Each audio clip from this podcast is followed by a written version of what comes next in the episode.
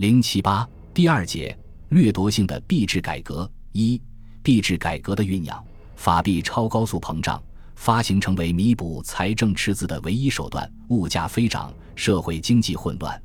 法币濒临崩溃，赤字财政难以支持蒋介石的战争政策。国民政府时期原就有币制改革的拟议，早在张群内阁成立之初，即一九四七年六月十八日。蒋介石就曾向中央银行总裁张公权征询有关币制改革的意见，但遭到张的反对。据张的日记记载，他向蒋陈述了三要点：无限金银准备，而以新纸以旧纸，千万不可实行；用金本位或金汇兑本位办法，至少需有三亿美元借款作为准备；若改用银本位，至少需有价值五亿美元之生银贷款。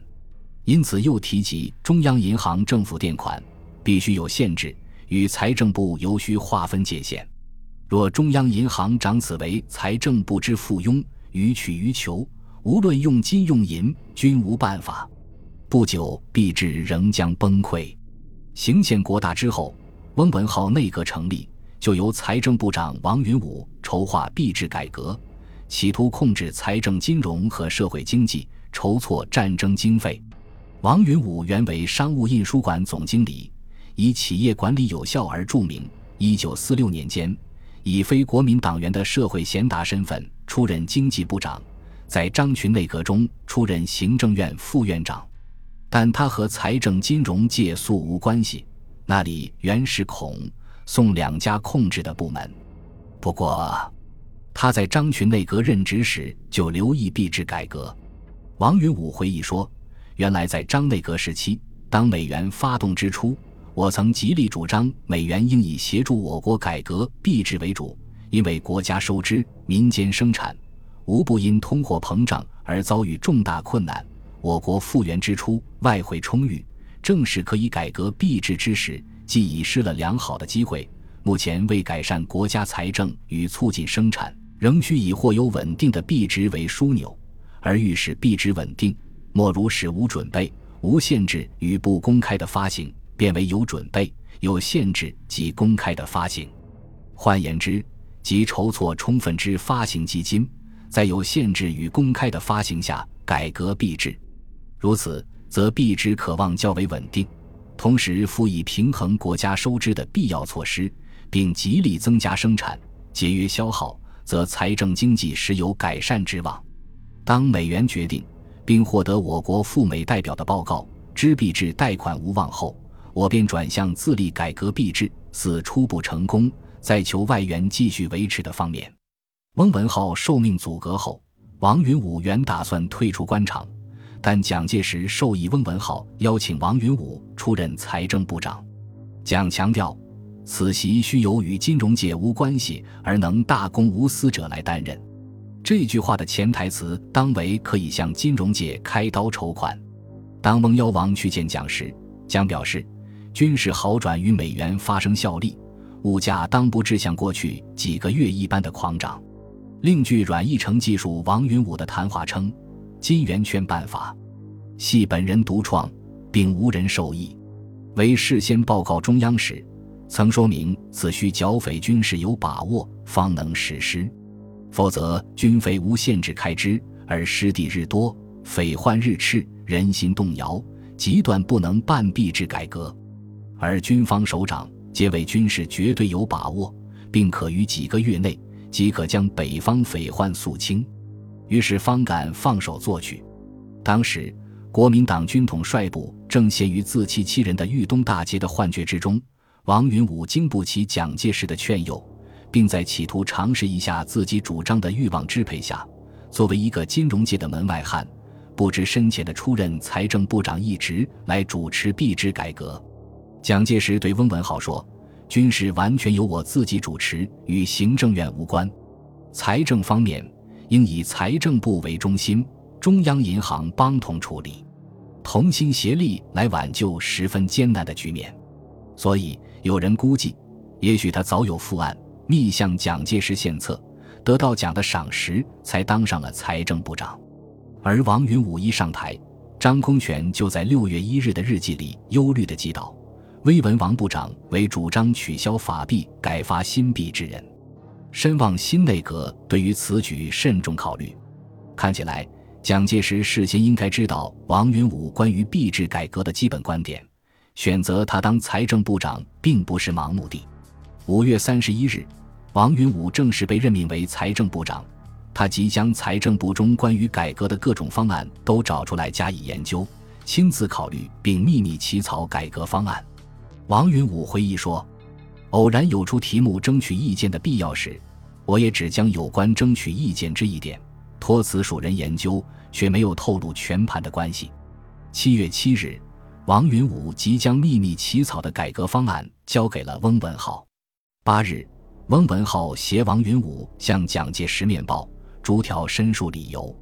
蒋介石本人对王云武的改革方案原则上表示同意，同时指定徐伯元、严家淦、刘公云三人组成专家小组，与中央银行总裁于鸿钧一起协助翁文浩和王云武对这一方案做进一步研究，并草拟各有关方案的详细办法。翁文浩同时向蒋报告，中央银行总裁于鸿钧对经济和币制改革计划不甚赞同。以致处置为难。蒋介石基于九日接见中央银行理事习德茂，询问外汇存数，并研究发行新币事宜。蒋介石听了金融界的意见，以兹事关系国计民生者匪浅，不可轻率更张，故再三考虑，足以尚非其时而决定暂缓实施也。但这时物价已如脱缰的野马，狂涨不已。迫使蒋介石不能不采取蛮干的经济措施。王云武的改革方案以币制改革为中心，以控制金银外汇、整理财政和管制经济相配合，企图从根本上来挽救国民党政权的财政经济危机。这一方案采用管理金本位制，发行中华金元与美币联系，十足准备不兑现，黄金外币一律收归国有，存放国外的外汇资产必须登记。转入国家指定的银行，严格控制工资和物价，增收减支，平衡国家预算和国际收支。王云武认为，我之所以急谋改革币制，即以自三十七年四五月以后，我国因通货膨胀已达于恶性时期，以致币值之低落，物价之高涨，出则一月数倍，而循着几何级数之进程。预计不久将变为一星期数倍或一日数倍之状。到了那时，人民根本已不承认旧有的货币，不是把一到手的旧币急剧兑成其他可供交易媒介，便是立即易取实物。到了那时，政府纵不想改革币制，也不得不改，则不如早为之计，而做自动的与有计划的改革。据张公权说，在一九四七年和一九四八年两年期间。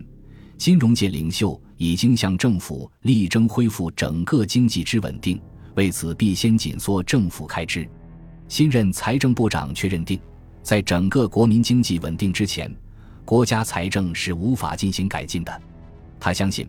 改变货币本位是可以恢复经济稳定的，而国家预算亦可因之而自动达到平衡。他遂拟定了一项用新通货取代法币的方案。得到蒋介石的积极支持，在该方案尚未付诸实施之前，金融界专家就指出过，法币虽然贬值，但至少还为人民所熟悉接受，而新币则办不到。但他们这些反对意见竟被斥为陈词滥调，不足取也。但事实上，紧缩开支既做不到，法币的崩溃就在眼前，这就为冒险者提供了一个尝试的前提。王云武本人或许有种种理论的幻想和合理的图上作业，但从当时实际政治经济形势出发，这只能是一个以暴力为后盾、以政治干预经济的方案，因此是一个野蛮掠夺的方案，使国民党政府濒临崩溃时的垂死挣扎的金融措施失败，也就是可以预期的。七月二十六日，蒋介石携夫人到莫干山避暑，考虑对时局的决策。二十九日。蒋介石下了决断，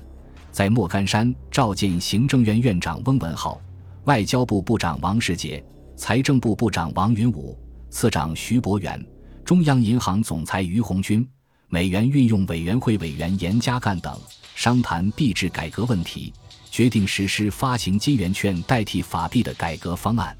蒋介石在紧迫的形势之下，仓促地推出币改方案，连印刷新钞票的准备时间都没有。于红军就决定动用抗战初期在美国印钞公司定印的二十亿元，分别印有孙中山像、蒋介石像和林森像的钞票。